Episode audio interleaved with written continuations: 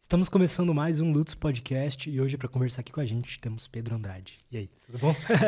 Beleza? Obrigado pelo convite. Estou muito feliz de poder falar um pouco, né? Acho que é importante a gente divulgar tudo que é novo, gera curiosidade. E muito obrigado pela oportunidade. Obrigado, cara, por ter vindo. Para quem não te conhece, se apresenta um pouco. Qual que é o teu trabalho hoje em dia? Hoje em dia, né? Muito bom. Hoje em dia, pode ser que mude um dia. Mas a gente, eu sou é, a gente na clínica é pioneiro em medicina de precisão, né? Bom, falando um pouco de mim, eu sou a terceira geração de médico da minha família. É, pós-graduado em nutrologia, endocrinologia, medicina preventiva, né? Eu tenho cursos fora do país, na Universidade na Carolina do Norte de nutrigenômica, né? E o nosso foco na clínica é medicina de precisão, né? Para quem não conhece a medicina de precisão, é basicamente você colocar os seus seus genes em jogo. Né? você entender um pouquinho como você funciona aí dentro para criar um tratamento que é um pouco mais preciso, um pouco mais individualizado, né? Então, eh, na medicina e na nutrição de precisão, a gente leva em consideração o comportamento de alguns genes. Então, a, a variabilidade genética daquele indivíduo, a variabilidade do estilo de vida daquele indivíduo e a variabilidade do ambiente no qual aquele, aquele, aquele uh, indivíduo está inserido. Né? Então essas são as três variantes né, da, da, da proposta né, da, da medicina de precisão. Quão individualizado é o indivíduo, assim, nesse sentido, sabe? O quanto. O quão melhor é fazer, sei lá, uma consulta de, de nutrição de precisão, de medicina de precisão, etc. Tá. Então, eu acho que a gente está nesse momento hoje da medicina, né? Disruptivo, no qual o foco era muito mais. Era muito mais na, na doença, né? E hoje a gente estuda como aprimorar, é, é, tratar e prevenir, né? Mas principalmente focando na saúde. Né? É, então eu vou dar um exemplo como conhecer um pouquinho sobre a sua genética pode te ajudar. Então imagina que você tem um genótipo para desenvolver Alzheimer, por exemplo. Né? Tem um, um gene chamado ApoE, uma, uma, uma mutação num gene chamado ApoE, que aumenta aí 300, 400% seu risco de desenvolver a doença. Então, você sabendo daquela informação desde cedo, né, ou mais cedo, já vai fazer com que você tome algumas atitudes para poder prevenir. Né? E hoje a gente sabe que doenças como doenças cardiovasculares, Alzheimer, depressão, doenças crônicas, elas são tratáveis e preveníveis com o estilo de vida. O problema é que isso não é divulgado porque 80% dos estudos relacionados a estilo de vida, tratamento e prevenção de doenças, eles foram publicados em menos de 5 anos. Então você imagina que as pessoas que me ensinaram medicina, elas, eles não tiveram contato com isso. Então você falar para um, um médico hoje, né, para um neurologista, é, é, convencional, vamos dizer assim, né? Os, os, atualizados já sabem bem, mas a massa né, da, da medicina convencional, que você fazer atividade física, que você comer bem, que você é, diminuir o consumo de carboidrato simples, de carne vermelha, você vai estar tá diminuindo muito o risco de desenvolver essa doença, porque ela, no final das contas, não depende tanto da sua, do seu genótipo, e sim do ambiente no qual ela está tá envolvida, do seu estilo de vida, isso te dá uma autonomia muito grande. Então, essa é a ideia né, da medicina de precisão. Você entender como um pouquinho você funciona, os teus riscos e criar um tratamento que seja um pouco mais, é, é, é um pouco mais preciso né, para determinado risco. Por que, que você acha que aconteceu isso? De só agora é, existe uma, uma medicina que busca prevenir as doenças e não só tratar elas depois que já acontece? Cara, eu acho que essa medicina ela já acontece há muito tempo, né? Só que ela é muito pouco divulgada. Então, se a gente vê ali no leste dos Estados Unidos, tem muitos polos que aplicam esse tipo de medicina há muito tempo. Óbvio que não, não com tanto de de, de tecnologia, né? Com tanto de, de, conhecimento que a gente tem hoje. Mas é, acho que a, a, globalização, a comunicação, tudo isso foi aprimorando e fez com que as pessoas tivessem mais acesso também a esse tipo de medicina, né? E principalmente os estudos, né? Acho que quando as publicações elas ocorrem, isso acaba fazendo mais sentido, né? Porque, queira ou não, a medicina é baseada em evidências. Então, se você não tem uma evidência científica mostrando que aquilo realmente é, é, plausível, você não vai colocar energia naquilo. Você não vai olhar aquilo com outros olhos, né? E se você colocar é, é há 20 anos atrás, não é muito tempo, a gente não tinha estudo quase relacionado à atividade física e prevenção de doenças. Então, uma coisa muito muito nova, né? Então, enquanto já estavam desenvolvendo, por exemplo, remédios para depressão e etc, né? Exatamente. Então, e hoje a gente sabe, tem estudo mostrando que a atividade física é igual ou superior a, a medicamento para depressão moderada, né? E só que quantas pessoas sabem disso? Né? Então, é, e, esse movimento que hoje a gente faz na medicina, a medicina de precisão, ela é só eu brinco que ela é ponta da lança da medicina preventiva hoje, porque você consegue ter dados muito específicos. Por exemplo, se você tem um genótipo para desenvolver ansiedade, se você tem um genótipo para ter falta de alguma vitamina. Então, coisas muito específicas, mas não muda o fato de você ter que cuidar do seu estilo de vida, entendeu? Você cuidando do seu estilo de vida, você vai conseguir ter bons resultados. A medicina de precisão ela só vai personalizar um pouco o teu tratamento. Quais são os princípios, então, do, desse estilo de vida? Assim, quais são os fatores que eu tenho que levar em conta para para ser o mais saudável possível a, a, esses olhos, sabe? Cara, é uma pergunta uh, muito é, importante, né? É uma pergunta que eu me faço todos os dias, inclusive, porque é muito fácil eu falar para você, putz, dorme bem, putz, faz atividade física, putz, faz é, é, é, tem ali exposição solar, come de maneira mais saudável, mas isso é extremamente individual. Né? Então, putz, eu tendo todo dia pacientes que têm, sofrem traumas de abuso, que têm infâncias é, muito difíceis. Então, eu acho que hoje é, o que mais conta é a gente cuidar da parte emocional, né?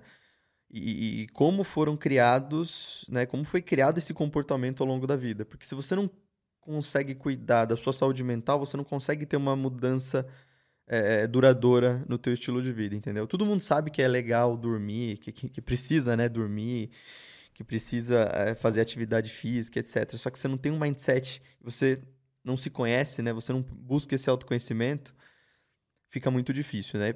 Falando da parte lo, é, lógica, mas fazendo você entender um pouquinho sobre uma relação de causa e efeito com o estilo de vida, tá?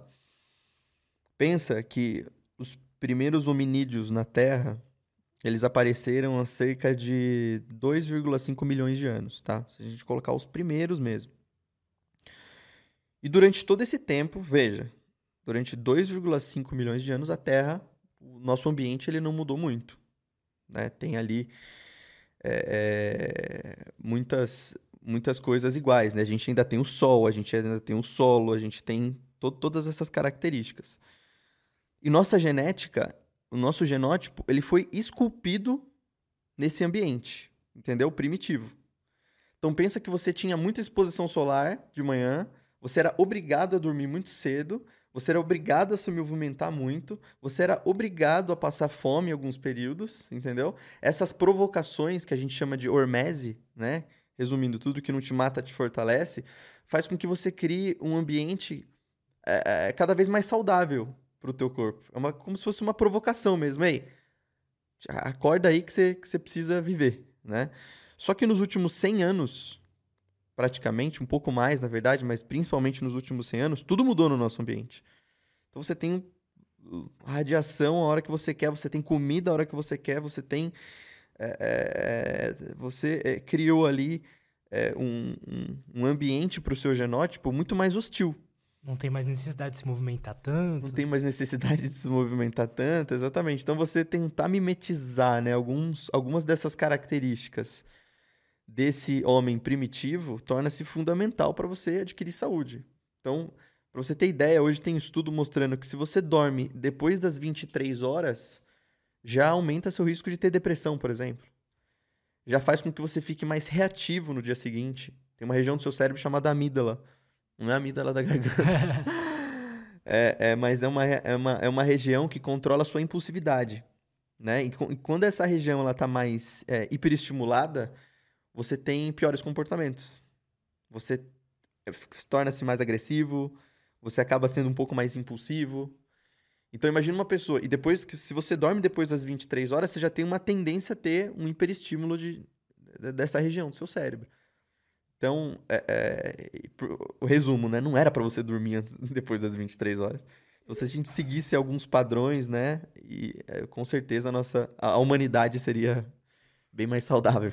Engraçado isso, porque a forma que o ambiente está hoje, o acesso, por exemplo, à luz artificial que a gente tem com, com as próprias lâmpadas, etc., mas o celular de noite, faz o cara ir dormir mais tarde, isso faz ele acordar mais estressado, que faz ele ficar mais impulsivo e come uma besteira, e aí aquilo vira uma bola de neve, né, cara? Sim, cara, e, e esse que é o lance, né? Esse, isso que a gente tá tentando resgatar, né? Tem uma, uma frase de um filósofo indiano chamado Jiddu, que eu gosto muito, ele diz o seguinte: Não é sinal de saúde estar ajustado a uma sociedade profundamente doente. E hoje a medicina, e eu falo que hoje a medicina convencional, tem muitas pessoas que chamam a medicina convencional de medicina tradicional, mas não é, gente.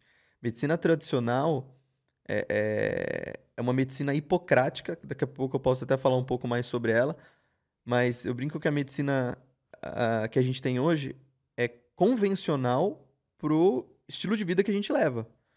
Um estilo de vida muito mais estressante, um estilo de vida não saudável, então uma medicina que convém para isso, entendeu? Então, você tá ansioso, então vamos tomar um remédio para sua ansiedade. É uma medicina que é conivente com o estilo de vida doente, entendeu? É, você tá com pressão alta, tem problema, toma aqui seu remédio para pressão. Você tem, ah, você tá desanimado, toma aqui alguma coisa para te animar, entendeu? Mas, mas qual que é o pro, os problemas de, da medicina ser assim? O que, que isso pode causar? Putz, cara, essa, essa pergunta é uma pergunta bastante interessante, né? Eu, dou, eu, dou, eu sou professor numa pós-graduação e eu dou uma aula, e a primeira aula, inclusive, fala sobre a história da medicina. Então, é, é uma pergunta pertinente, porque se você não conhece a sua história, você não conhece nada. E na medicina acontece da mesma forma, né? Então, é, vamos pegar lá no início do século, do século passado, né? Mais ou menos em 1900, 1910, surgiu um cara chamado Abraham Flexner, né? E ele é, foi um cara que simplesmente mudou totalmente a, a, a história da medicina. Né? Abraham Flexner era um professor se eu não me engano, ele era um professor. Ele, ele dava aula de como ensinar. Olha só. Ele dava aula de como ensinar. É um professor de educação em Stanford, eu acho. Alguma coisa assim. E ele era muito conhecido, né? Ele era muito bom, ele tinha as teorias dele. Então, as pessoas mais ricas dos Estados Unidos na época, né? Uh, Rockefeller e os, e os Carnegie, essas duas grandes famílias, é, eles estavam começando a entrar na indústria farmacêutica que era muito promissora na época, né? Uh, tinha ali, né? Eles já eram, uh, já faziam ali parte, eles já tinham, né? Todo o monopólio de tudo, de tudo que é indústria, né? Principalmente do petróleo, né? Acho que todo mundo aqui, ou quase todo mundo deve conhecer o Rockefeller, foi, foi simplesmente a pessoa mais rica do mundo, de todos os tempos, né? E aí, e um cara extremamente inteligente. Então, o que, que ele fez? ele pegou, quando ele foi entrar no business, né, na farmácia, ele simplesmente viu que apenas 10 a 20% da, das, das pessoas que prescreviam remédios, dos médicos na época, eram alopatas. Só 10 a 20% dos médicos na época era alopata. Então ele pegou um professor, Abraham Flexner, né? para criar o que a gente chama na medicina de Flexner Report, ou relatório Flexner. Então, basicamente, ele pegou em 1910 e fez um relatório de todas as escolas médicas, né, dos Estados Unidos. Pensa que esse relatório ele foi feito, cara, numa época que não tinha avião, não tinha metrô, não tinha é, é, é, não tinha ônibus, né? Então ele fez isso nos Estados Unidos inteiro, a cavalo, de carroça, carro, né? né? E qual Caramba. foi o lance, cara, do Abraham Flex? Que, que, qual que foi a, a, a, o, o, relatório? O que, que ele mostrou no relatório dele? Óbvio, extremamente tendencioso, né? Que, cara, essas escolas médicas estão todas erradas. Uh, por quê? Isso aqui é, é, é, é misticismo, é curandorismo, quiropraxia não existe, naturopatia não existe. A medicina ayurvédica não existe. Medicina chinesa que tinha na época nos Estados Unidos, isso aqui não existe. Você tá louco? Falar que essa erva vai ajudar alguma coisa, me mostra a ciência por, por trás disso. E a alopatia, as escolas médicas alopatas, elas acabaram se proliferando a partir daí, por conta do fechamento de todas as outras. Com, por, por conta desse relatório né, que o Abraham Flexer mostrou para os Carnegie Rockefeller e para e, e quem governava na época, falando: meu, tá tudo errado, então ou a gente muda tudo, ou a gente vai ter um grande problema lá na frente. Pode ter eu não... tido alguma. Desculpa te interromper. Alguma coisa a ver também com deixar a parada mais americanizada, né? Não queriam trazer tantas coisas É, eu acho que assim, né? É, dá pra gente ter muitas interpretações desse fato. Porque o fato é que a intenção ela foi boa, que foi uniformizar o ensino médico, né? Tipo, vamos deixar uma coisa que todo mundo faça, que todo mundo aplique, né? Vamos, vamos deixar as condutas mais uniformes, né? Só que esse, nesse lance de deixar as condutas uniformes, ele matou todas as outras medicinas. Porque dentro das faculdades médicas é que é onde faziam os experimentos alopáticos. Entendeu? Então, e, e, e, e queira ou não, né? Uh, o maior, a pessoa que saiu mais ganhando de tudo isso foi o Rockefeller. Porque agora só tem alopatia. Nossa, maravilhoso. Agora eu vou poder ter muitos prescritores, as escolas médicas. Ele injetou milhões de dólares na, na época para as escolas médicas, incentivando a pesquisa da alopatia. Né? Tem um viés é, é, humanístico aí por trás, tá? Eu não acho que totalmente o Rockefeller fez isso para ganhar dinheiro, porque a gente sabe que ele era um filantropo e tudo mais, só que a gente não pode esquecer que ele também era um empresário. Né? Então eu acho que sim, ele acreditava muito na alopatia, tanto é que, cara, o nome do, do, do Flexner Report era uma pílula para cada, doen cada doença. Entendeu? Então eles queriam achar um jeito que a ciência é, é, resolvesse tudo. E para isso, obviamente, né, acabou se criando todo esse sistema que a gente conhece hoje na medicina, é, matando por inanição todas as outras escolas médicas, né? Até porque se a gente vê uma erva, um chá, você dá uma orientação para um paciente, não, não tem um valor, né? Tem um valor para o paciente, mas gera uma patente isso? Gera uma patente. Então, desde 1910, a gente está querendo gerar patente para as coisas, para falar, ó, isso tem nome, isso tem cura, isso tem nome, isso tem cura, a gente trata isso com isso, né? E, e, e durante muito tempo foi perpetuado assim, né? E hoje a gente vem mudando isso, né? Se a gente for pegar na história, em 400 an antes de Cristo, ali com Hipócrates, uh, como que o Hipócrates tratava a medicina? Ele falava que as doenças elas começam no intestino, para começar. Segundo, que você tem que cuidar do ambiente no qual você está inserido. Entendeu? E terceiro, se você não está comendo bem, você não vai ter saúde. Então são premissas que hoje a gente valoriza na medicina preventiva, mas que durante todo esse gap de tempo foi totalmente esquecido. Tipo, a nutrição não tem muito impacto, teu estilo de vida não tem muito impacto, porque a gente achava que as coisas eram genéticas, né? Então, o problema é que... Daria para resolver tudo com pílulas, né? O, proble o problema é que o, o, o projeto Genoma Humano, ele terminou em 2003. E a gente descobriu que a gente tem menos genes do que uma banana. então, caramba, então não é genético. E a gente já está estudando esses genes. Então o problema está muito mais em como a gente está apresentando esses genes para o ambiente, para o estilo de vida no qual a gente está inserido. O médico, na época de Hipócrates, ele era remunerado, é, é ele era enaltecido, né? ele era reconhecido como um bom médico quando a tribo, né? quando a, a comunidade daquele, daquele, daquele médico não tinha doença. Entendeu? Então, quando a comunidade não tinha doença, o médico era bom. Igualzinho hoje, né? Só que não. Então hoje a gente ganha, a gente é remunerado para tra tratar doenças. A gente é remunerado. Então, tem um input interesse para que as pessoas sejam saudáveis? Não, não tem um puto interesse. Por quê? Você só vai no cardiologista se tiver algum pepino. Você só vai passar num, num reumatologista se tiver com dor. Entendeu? Então, é, é, é, eu sei que é tipo, eu sou um médico alopata, né? Eu, por formação. Mas a gente tem que pensar um pouco fora da caixa. Né? Eu tenho muitos professores dentro e fora do país, né? E que, que hoje tem essa mesma, essa mesma noção, né? Eles ensinaram durante muito tempo medicina alopática, né? Apenas a medicina alopática. E depois de muito tempo, muitos deles são inclusive aluno, é, é, pacientes meus hoje. E eles, e eles, caramba, Pedro, verdade. Isso aqui tem todo sentido. Cara, a gente realmente a gente precisa mudar isso. E não que a medicina alopática ela esteja errada, né, cara? Não é isso. Mas o, o meio de tratamento, né? O, o, o, o jeito no qual ela é usada é errado. A medicina a alopatia é só mais uma ferramenta. Então, eu vou falar para você que eu vou curar todas as doenças conhecendo a sua genética, com o seu estilo de vida, com o teu ambiente. Não, tem muitas coisas internas aí que eu não tenho a mínima ideia de como funciona. É, muitas coisas que são suas, né? E que às vezes um remédio antidepressivo, um remédio para sua pressão, um remédio para dor, ele vai ser fundamental. Mas... Mas, cara, 90% das pessoas não precisam. O problema é que as 90% das pessoas utilizam remédio para isso.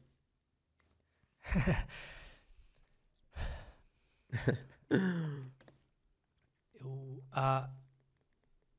De um tempo pra cá eu sempre me liguei bastante assim em estilo de vida e tal, mas só alguns meses pra cá que eu tô me importando bem com, com nutrição.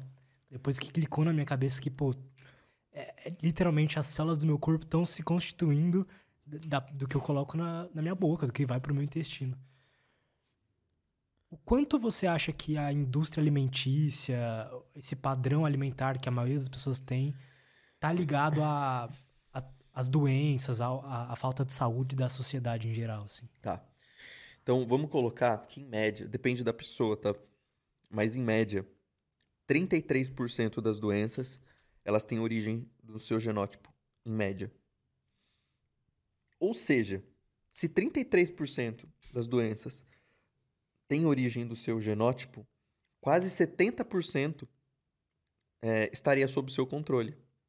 Ou seja, teria impacto o que você come, o que você faz, as pessoas que você convive, os lugares que você tá, os traumas que você não superou, as coisas que aconteceram com você na sua infância, na sua adolescência, como você interpreta você, como você interpreta o mundo. Então pensa que mais da metade é influenciado por aquilo que você está fazendo. E a nutrição, ela está nesse, nesse, nesse, nesse meio né? Então, mais ou menos. Óbvio que isso vai variar de pessoa para pessoa, né? A gente tem né, exemplos de pessoas que vão comer errado a vida inteira e que não vão desenvolver doença nenhuma, né? Uh, assim como tem pessoas que vai comer ali errado no final de semana e vai fazer alguma coisa a mais e, putz, com 50 anos vai desenvolver alguma doença, vai infartar, sei lá. O genótipo pesa mais em alguns indivíduos, né? Mas, como eu falei, mais ou menos, aí se for, fosse para dar uma estimativa, mais ou menos 30, 33% o genótipo manda. Não deixa de ser bastante, eu achava que era menos, para ser sincero. Eu achava que o genótipo era tipo 10%. Cara, é que assim, é difícil dar uma estimativa, né? Mas para quem achava que o genótipo era tudo antes, né? Antes na medicina a gente tudo a gente colocava a culpa da genética, né? Tipo, você teve aquela doença, então você tem você tá, né, você tá com essa maldição da sua família e você vai desenvolver isso em algum dia. Mas hoje a gente sabe que não, né? É, mas acho que mais do que falar do que é, é do, do, do, impacto da nutrição, né? Acho que óbvio é super importante também mas como você está escolhendo esses alimentos, entendeu? Então, é, hoje em dia tem uma onda, né, de, de um movimento de pessoas e que, que normalmente não não conseguem fazer ali um esclarecimento do que é comer saudável, entendeu? Então, comer saudável não é só você tirar o glúten, não é só você comer salada, não é só você então eu vejo pessoas que muitas pessoas que comem saudável, que comem extremamente limpas, né? É, é uma refeição extremamente limpa, mas cara, é, é, tá tão identificada com aquilo, entendeu? Que não consegue ter saúde. Né? Então aquela pessoa que é, é, que, que, que, também é uma doença, né? A vigorexia também é uma doença. Então pensa que a nutrição é um, uma parte da sua saúde. Agora, se você está pensando nisso o dia inteiro, se você está com medo do que você está comendo, porque você está vendo ali que o glúten faz mal, que o lactose faz mal, que a carne vermelha faz mal, ferrou. Né? Eu tenho um paciente, cara, para você ter ideia, que durante anos tratando intolerâncias alimentares.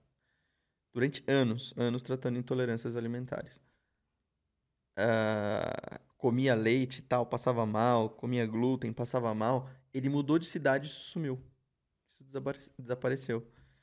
Para você entender o impacto do estresse, o impacto das suas emoções, né, também na digestão desses alimentos, entendeu?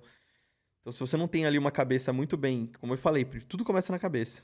Tudo começa a própria relação mente, que você tem com aquilo. Ali. A relação que você tem, exatamente. Então, mais importante do que a alimentação em si é a relação que você tem com determinados tipos de alimentos, né? Mas são, acho que, ossos do ofício. Acho que tudo está mudando. Quanto mais informação, óbvio, você vai ter pessoas que vão divulgar certas informações com certo sensacionalismo. Isso vai acabar influenciando também pessoas a terem esse comportamento, né, mais de medo. Uh, uh, mas eu acho que no final das contas, talvez uh, antes um comportamento, né, e uma pessoa que está afim de entender sobre nutrição e que às vezes corte alguma coisa, do que aquela pessoa que está consumindo alguma coisa tá, que está intoxicando ela todo dia, que está fazendo mal e ela nem sabe, né? Porque uh, o comum virou normal, né? Então, você ali comer um, um alimento congelado todo dia, você comer ali é, um, um, alimento frito, enfim, é, é, é, o padrão né, da maior parte da população, porque a gente não tem educação sobre isso. Como, como que você, na tua vida, e como é que você passa isso para os pacientes, faz para melhorar essa questão da, das emoções, da relação com o ambiente? Quais são os teus princípios nisso? Cara, é... vamos lá. O começo de tudo é você mudar o mindset de como você vai se cuidar. É você uh, saber onde você vai colocar a sua saúde, né? Então, eu vou fazer algumas perguntas para você que eu faço para uns pacientes, você vai entender onde eu quero chegar. Tem gente que fica milionário com 20 anos de idade, tem gente que fica com 30, 40, 50, e tem gente que nunca fica. tem gente que achou amor da vida com 40, 60, 80, tem gente que nunca acha. Tem gente que acha o emprego dos sonhos com 30, 40, 50, tem gente que nunca acha, tem gente que tem filho, tem gente que não tem, enfim. Essas coisas, ou alguma delas pelo menos, são fundamentais? O que, que você acha? Não. O que, que é fundamental para você? Me sentir bem. E o que, que você precisa para se sentir bem? Para mim, na minha vida, preciso de tempo livre, exercício físico. e acho que é isso. Que você precisa para se sentir bem, no final das contas, você quer todas essas coisas, né? E exercício físico e tudo mais. Porque você está buscando uma coisa, assim como eu estou buscando, assim como todas as pessoas estão buscando, que é ser feliz. Ou seja, fundamental, o que está ali na base da sua pirâmide da vida, é você ser feliz, certo? É, e é exatamente esse o problema, né? Porque as pessoas elas acabam invertendo um pouco dessa pirâmide. Uh, no final das contas, três coisas só são fundamentais, que vai resumir muitas dessas coisas que você está pensando aqui. Primeiro, a sua saúde. Você conhece alguém feliz sem saúde? Não existe. Segundo, teu amor próprio. Você conhece alguém feliz sem amor próprio? Não. Difícil. E terceiro, que é ser livre. Que não atribui a essência da sua felicidade a coisas, a pessoas, a valores. Isso é fundamental, isso é essência do que qualquer ser humano precisa para ser feliz. Aí você deve estar tá pensando, pô, Pedro, meu trabalho, meu dinheiro, meu emprego. Isso tudo faz parte do topo da pirâmide. Que na clínica a gente chama de importante. É importantíssimo, mas não é fundamental. Certo? Então, é, é e, uh, esse é o ponto. Né? Por que, que as pessoas adoecem? O resumo de toda a medicina está aí. As pessoas adoecem porque elas, elas colocam uh, coisas importantes na frente de coisas fundamentais. Então, sem, sem perceber, você vai colocando tantas coisas na frente da sua saúde, do amor próprio, do, ter livre, do ser livre. Pronto, errou, você vai ficar doente mais cedo ou mais tarde. Resumo de toda a medicina. Todas as doenças elas vão partir uh, do princípio que você está deserarquizando essa relação do que é fundamental com o que é importante. Você vai perceber que no final das contas... Faz todo sentido, né? Uh, é, esses três, essas três características, cara, elas são a mesma coisa, né? Porque a sua saúde, ela não, ela não vive sem o seu amor próprio. O teu amor próprio, ele não, ele não sobrevive sem, sem a sua liberdade e vice-versa. Elas estão meio que misturadas, né? Então, quando você faz a pessoa entender isso, né? Acho que fica um pouco mais claro, né? E, obviamente, você criar um plano de ação para aquela pessoa, né? Então, por exemplo, uh, tem uma coisa que você paga todo mês, né? Chamado plano D? Não sei. Que você paga todo mês para se cuidar. Quando você precisa ir no hospital, quando você precisa fazer um Plano exame. de saúde. Plano de saúde. Boa. Mas você usa quando você tem saúde? Não. Então é um plano de? Doença. Plano de saúde, cara, é o que você vai fazer hoje com a sua saúde. Entendeu? É o que você tá fazendo com a sua saúde. Física, mental e espiritual. E se você for perceber, 99% das, 99% das pessoas não tem um plano de saúde. Eles têm um plano de doença, mas eles estão com um plano exato do que elas vão fazer da hora que ela acorda até a hora que ela vai dormir com a saúde dela. O que, Cara, que ela isso fez é muito interessante. o que ela fez pra cuidar da saúde mental dela hoje? O que ela fez pra cuidar da saúde física dela hoje? O que ela fez pra cuidar da saúde espiritual dela hoje? Então, se você não cuidou um pouco disso, o que, que vai acontecendo? Lei do uso e desuso, você vai atrofiando. Então, se você não lê um livro hoje, se você não lê alguma coisa hoje, você está atrofiando o teu cérebro. Se você não fez algum tipo de exercício físico, você está envelhecendo o teu corpo físico. Você está né, criando ali um, um, um- piorando a tua performance, né? Se você não, cara, não se reconectou de alguma maneira com uma religião, com um caminho, né, que vai fazer você, né, é, é, se sentir mais vibrante aí por dentro na parte espiritual, isso também tá te adoecendo aos poucos. né? Então Sério? essa, esse é o esse é o ponto, né, cara? Você dá essa fazer com que as pessoas tenham essa essa ideia, né? Óbvio que você não vai mudar a vida da pessoa do dia pra noite, mas quando ela entende isso, que a responsabilidade está nela, né? E no final das contas, é, é, você não vai pro médico e não, de- não deveria, né, ir pro médico para você ah, se cuidar, né? O cuidado ele faz parte da sua relação com você.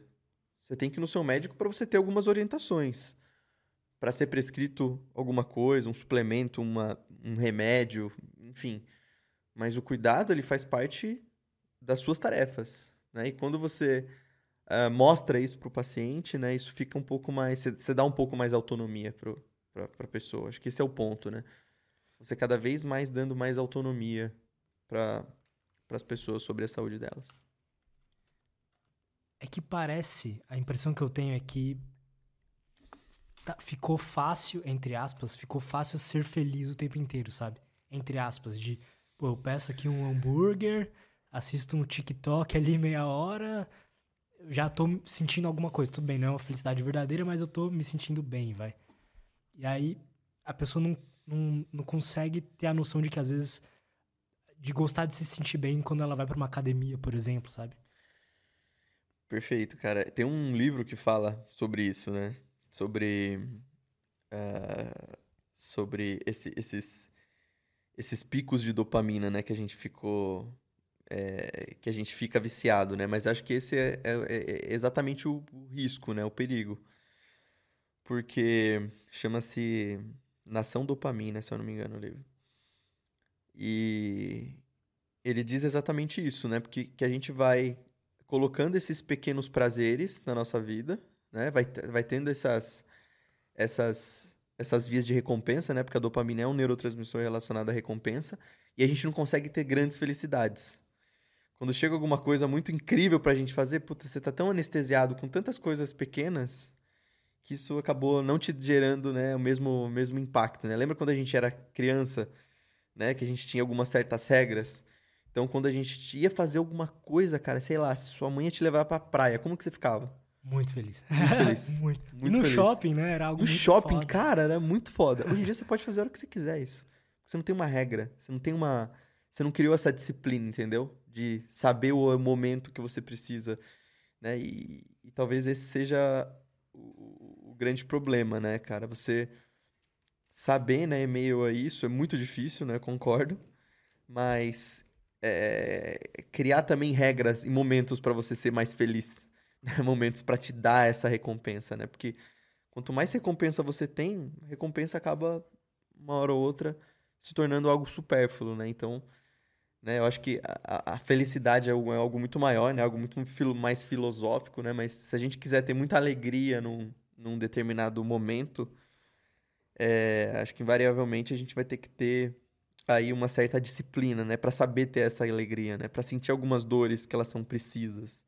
É que né? existe a recompensa que vai te matar mais cedo, né? Existe uma recompensa que vai fazer você viver por mais tempo, né? Um exemplo. exatamente, cara. Exatamente, né? Que e essa recompensa que vai fazer você viver por mais tempo é o que a gente mais estuda na medicina. Tem um congresso que acabou de acontecer na, na França sobre longevidade e eles falaram exatamente isso, sobre hormese. Né? Essas, essas pequenas dores que você tem que promover no teu organismo para você dar mais valor às coisas. Né? Então, quando você sente uma dor de uma atividade física, por exemplo, você aumenta em 100, 200, 300% a quantidade de receptor que você tem de dopamina, de noradrenalina, de serotonina, que são também neurotransmissores que modulam dor justamente para você não sentir aquela dor de novo. Então, a primeira vez que você foi treinar, como que você ficou dolorido? Cara. Não saía da cama. É, eu lembro até hoje, eu ficava andando assim, ó, com o braço. Igual um é. dinossauro, né? E aí, isso no segundo treino foi muito melhor, e foi muito melhor, e foi muito melhor. Por quê? Porque o teu corpo está readaptando àquela nova realidade.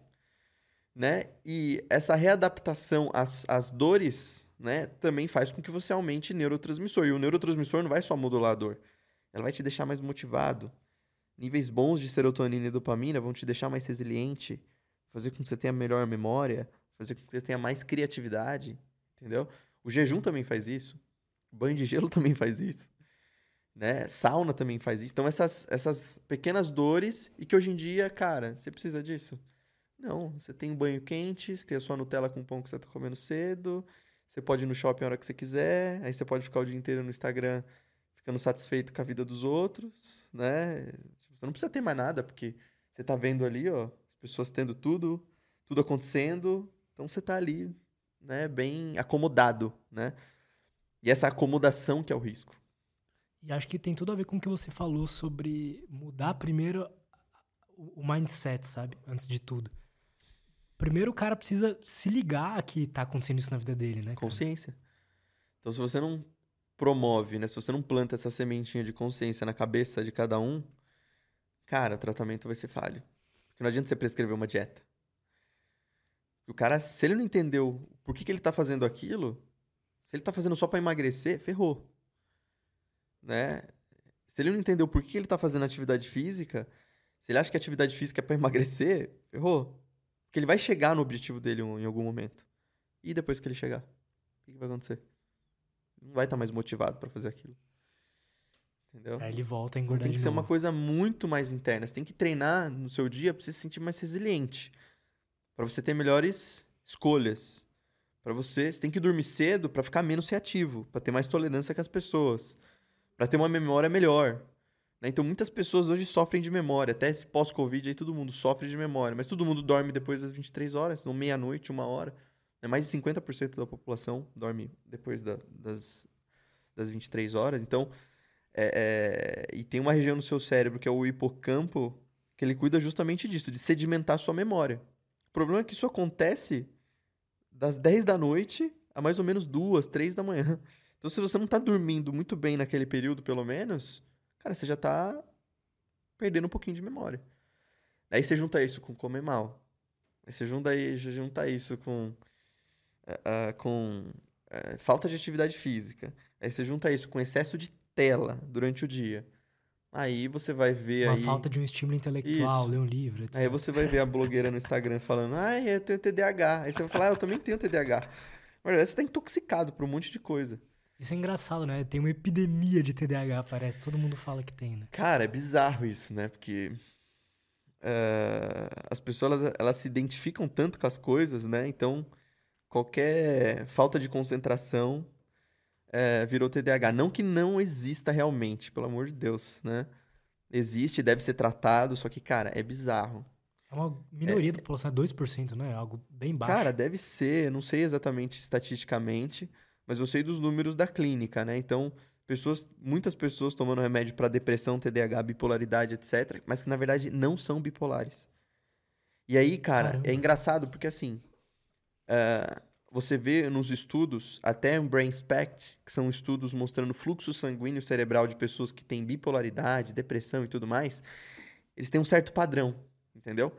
Aí isso virou prerrogativa para esses cientistas, né, que muitas vezes são financiados pela própria indústria, falar, ó, o cérebro dessa pessoa é assim, então ela precisa tomar um remédio.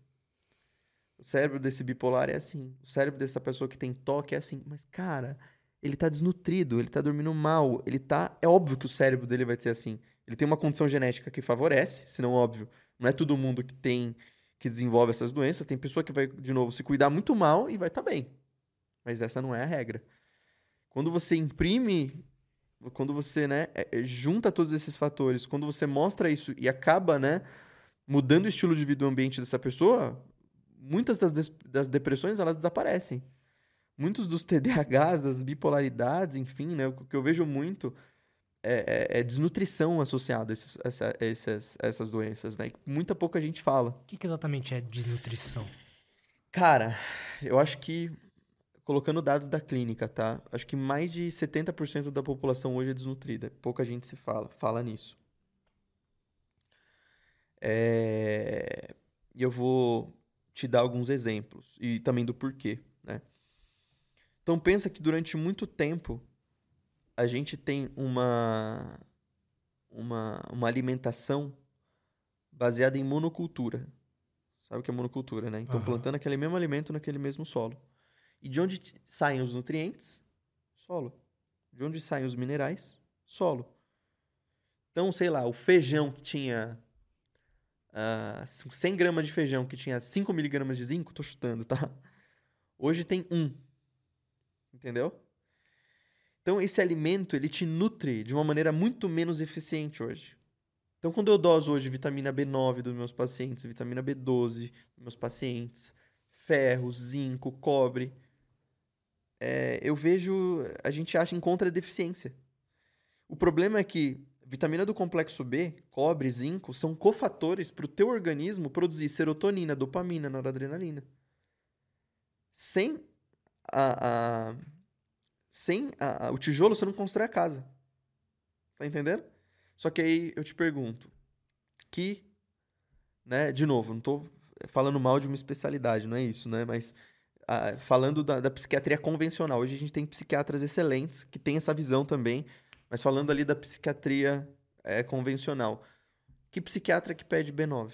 Que psiquiatra que pede B12? Que psiquiatra que pede vitamina D? Agora, eu não estou estabelecendo uma relação de causa e efeito, não é isso. Estou falando que, ah, tendo essas desnutrições, você vai ter TDAH, você vai ter, etc. Não. Mas eu estou estabelecendo uma relação de associação. É, você vai começar a ter sintomas que podem fazer você começar a achar que tem, né? E- exatamente. Além de ter, e além de ter sintomas, é, a, a- a deficiência de alguns desses nutrientes pode causar outros problemas que não esses. Né? Então, é, é, é um- uma coisa muito básica, né? Muito óbvia, mas que, infelizmente, né, a gente ainda não está preparado para essa conversa na medicina. Então, Basicamente porque a gente não aprende nutrição na faculdade. né? Então, esse é o grande problema, né? Você, você foi fatiado em um bolo gigante. Então, seu braço é um pedaço do bolo, né? Suas, suas articulações é um pedaço do bolo, seu coração, o sistema cardiovascular é outro pedaço, a tua mente, teu estômago é outro pedaço. E não tem um médico que vai olhar para tudo isso e falar, calma aí, vamos ver o que está acontecendo. Né? E um médico meio que não mexe na área do outro. Então, não, vai falar com o seu cardiologista, vai falar com o seu neurologista, vai fazer. Então, esse que é o, o grande, grande X da questão. Ele não é uma culpa da medicina, né? De novo, é culpa de como o médico é ensinado. Né? E se a indústria ensina o médico na faculdade, e infelizmente os estudos relacionados ao estilo de vida, 80% deles, o que é muita coisa, eles aconteceram, vai, nos últimos 6, 7 anos, Cara, ou você tá muito antenado, ou você tá olhando as coisas por uma perspectiva muito de fora, né, para ver tudo isso. Ou, cara, você vai falar que você é médico baseado em evidência e vai olhar a medicina dessa maneira e você vai continuar ali com a sua especialidade, ouvindo a medicina dessa maneira, mas acontece que o mundo ele está passando por essa revolução. Né? Então, eu acho que quanto mais, mais, mais isso acontece, né? mais as pessoas vão ter acesso, mais as pessoas vão questionar os médicos delas. Né? E eu acho que, é, no final das contas, é para isso que eu tô aqui. Né? Para tipo, gerar esse tipo de questionamento mesmo.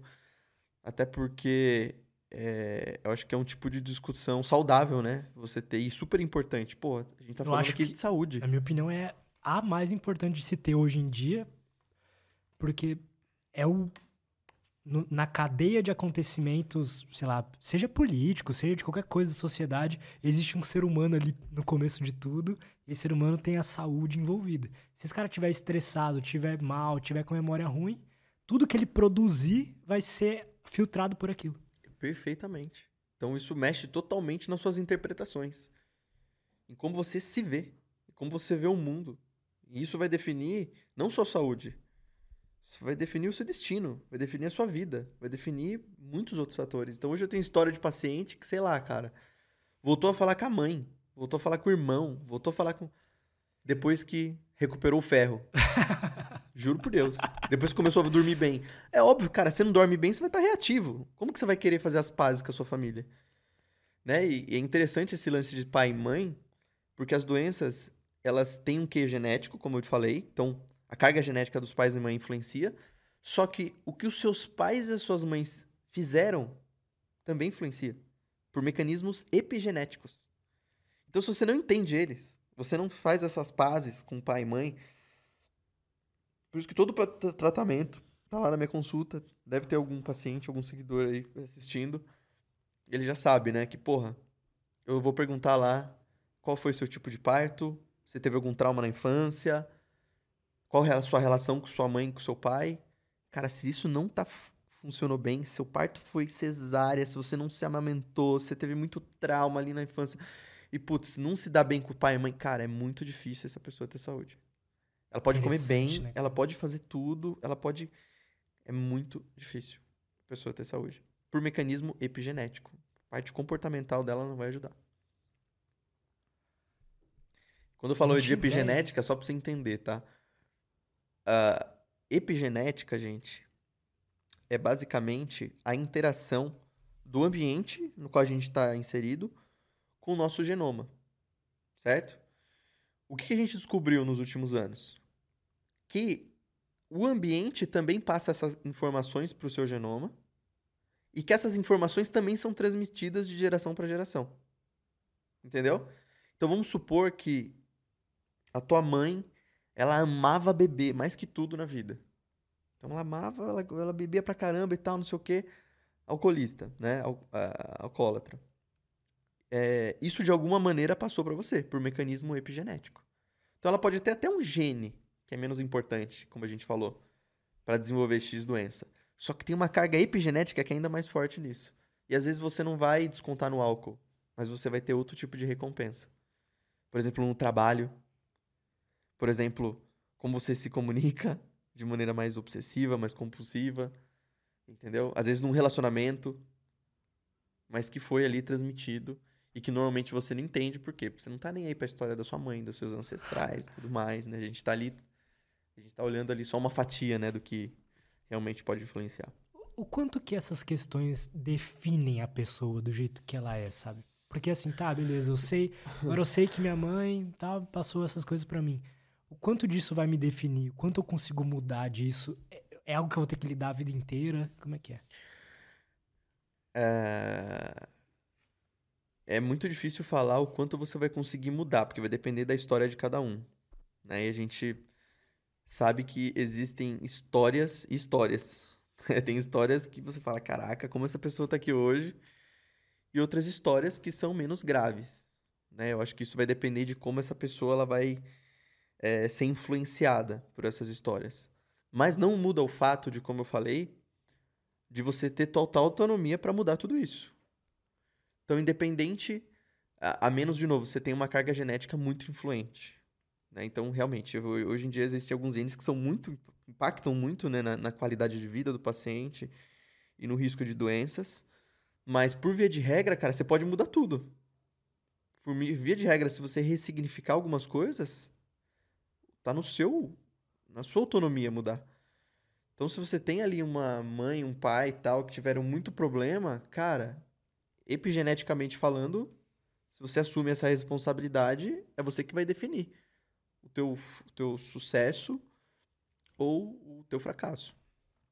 Ótimo, cara. Tem um, uma coisa que, que, que você comentou que eu achei interessante e eu queria entender melhor a tua visão sobre isso. Você falou sobre espiritualidade, é, é, encontrar um caminho. Como é que é a tua visão sobre isso? Cara, uh, vamos lá. Espiritualidade, né? Então, antes, né, a gente via na medicina a espiritualidade como algo uh, não tão importante, né?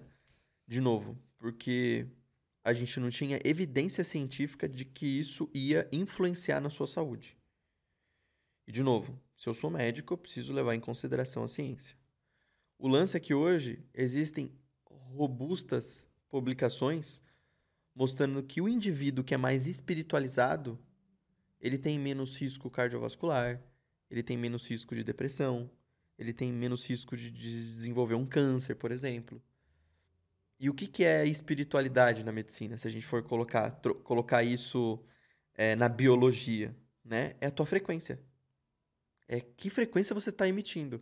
É aquilo que você está saindo num nível quântico, né? Falando um pouco de, de, de, de, de física mesmo, né?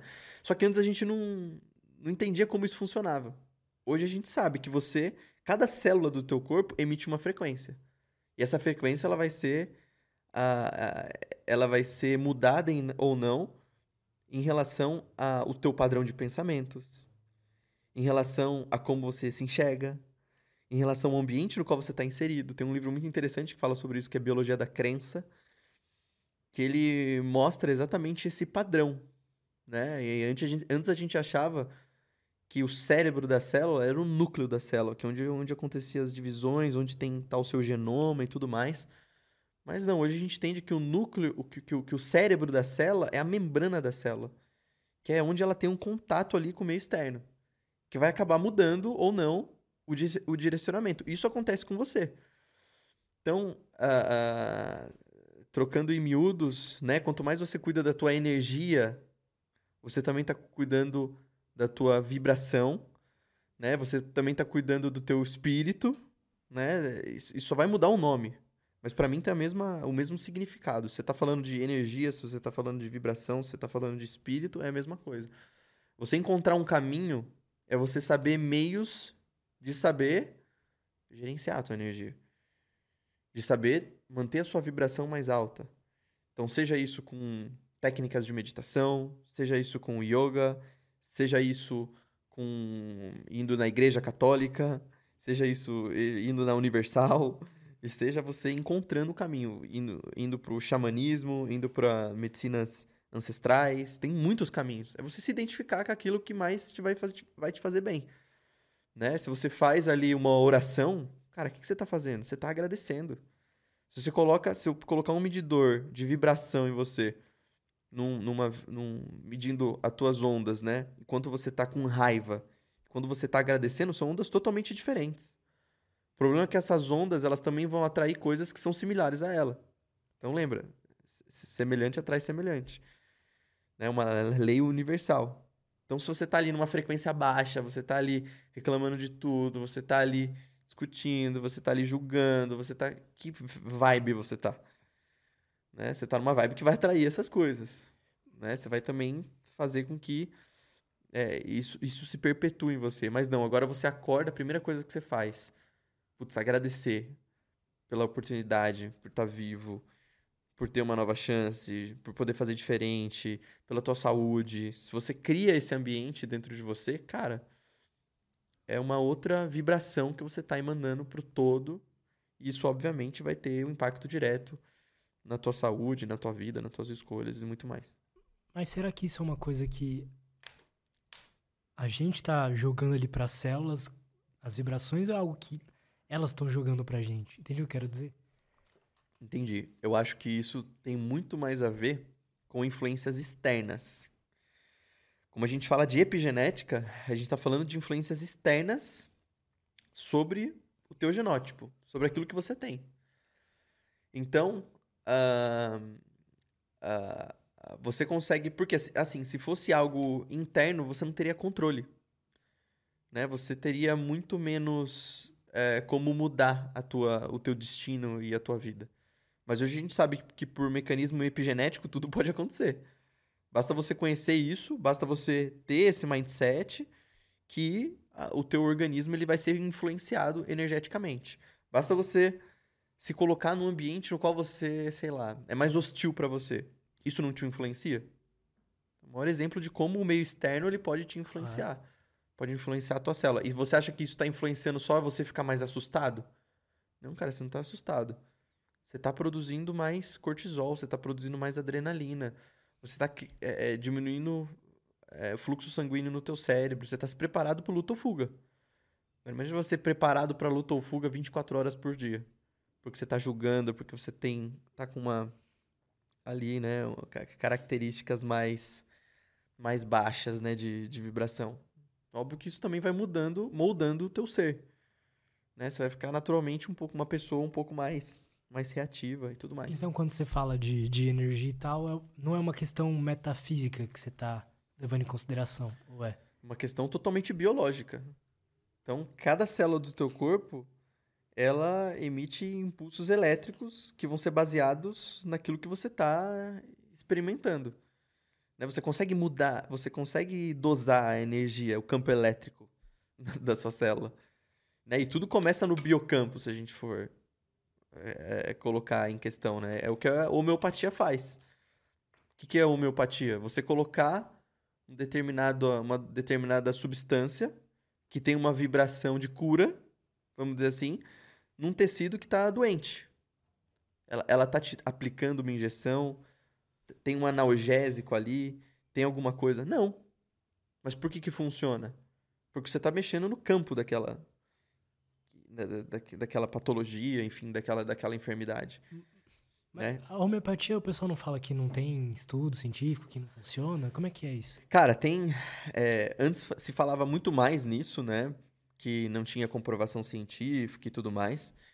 Mas muito por conta é, é, de uma medicina que está mais voltada para prescrição de resolver o problema a curto prazo né? Então, né, a gente ainda tem ainda muitos médicos, infelizmente, que não consideram homeopatia, mas hoje você tem evidências gigantes de que funciona, né? Você tem a gente tem que lembrar que a homeopatia é uma especialidade médica, né? Então, é, é algo que é muito mais esclarecido no dia de hoje, né? Então, é, mas realmente, né, no, num passado não tão distante, isso era tido como, putz, pseudociência. funciona, pseudociência, né? E se a gente pegar alguns artigos realmente, alguns funcionam, outros não, porque assim, é algo muito mais sutil, né? Quando você está falando de saúde, a gente tem que tirar, sair, tirar um pouco, né, da medicina, só da medicina baseada em evidências, né? Porque às vezes aquela evidência,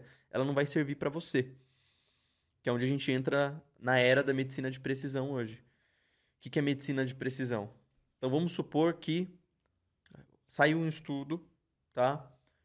Que ômega 3 faz bem, um ensaio duplo cego randomizado de revisões científicas, etc. Enfim, um estudo muito bem feito, numa grande revista médica, de que ômega 3 não melhora seu risco cardiovascular. Imagina. Aí o cardiologista vai pegar, que é que é que é treinado para fazer uma medicina baseada em evidências, ele vai olhar naquele estudo que foi publicado no Congresso de Cardiologia, bababá, em Londres, em Tana, no mundo inteiro. Beleza. Ele olha aquele estudo e fala: é, ômega 3 não serve para nada. Né? Beleza. Só que daí eu faço, eu genotipo o Lutz e uh, eu descubro que você tem uma mutação num gene que faz você ter menos 10 vezes ômega 3 no teu corpo. Você tá entendendo? É uma enzima que não funciona direito e faz com que você tenha que consumir mais ômega 3 para ter níveis bons de ômega 3. Você concorda comigo que para a média das pessoas esse estudo possivelmente não vai funcionar? Porque para você vai faltar muito ômega 3. Você tá entendendo? Sim. Então essa era que a gente está entrando agora. Individualizar. E mais que isso, eu coloquei um ponto muito específico que é a genética.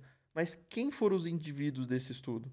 Caramba, será que eram pessoas que já consumiam ômega 3 na dieta? Então a suplementação não funcionou? Entendeu? Será que eram pessoas que já viviam em locais onde tem menos mutações nesses genes que necessitam mais ômega 3? Está entendendo? Então tem muitos vieses, né? Quando a gente pega um estudo populacional, um estudo, uma revisão científica, a gente antes tem que entender quem é esse humano. E principalmente como funciona a biologia. Né? Porque tem muitos estudos que não vão funcionar para aquela pessoa.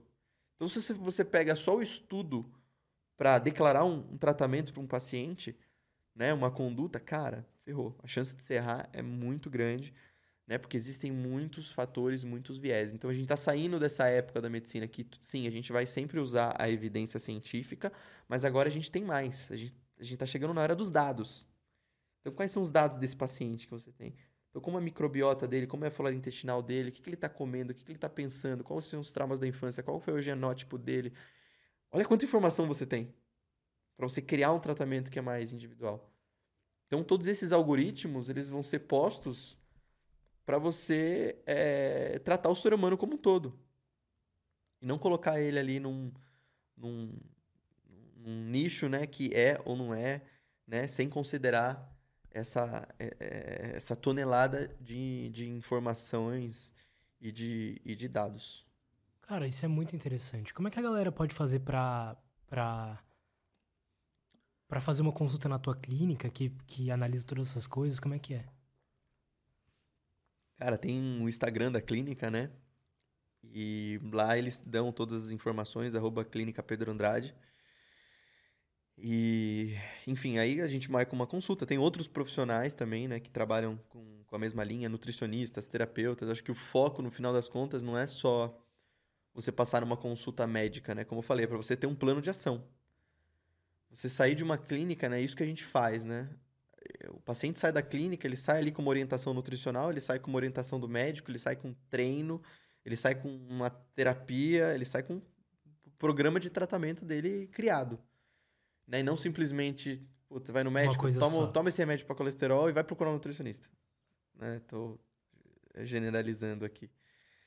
E, e é isso, né? Para quem está interessado né, em saber um pouco mais sobre medicina de precisão, sobre se conhecer um pouco mais nessas essas ferramentas que hoje proporcionam esse conhecimento sobre o seu genótipo, sobre a sua microbiota intestinal, o tipo de alimento que você é mais sensível ou não. Então isso já é é, enfim, a gente não, não, somos os únicos, né? Mas a gente já faz isso há algum tempinho. Que massa, cara. Bom, muito obrigado, viu?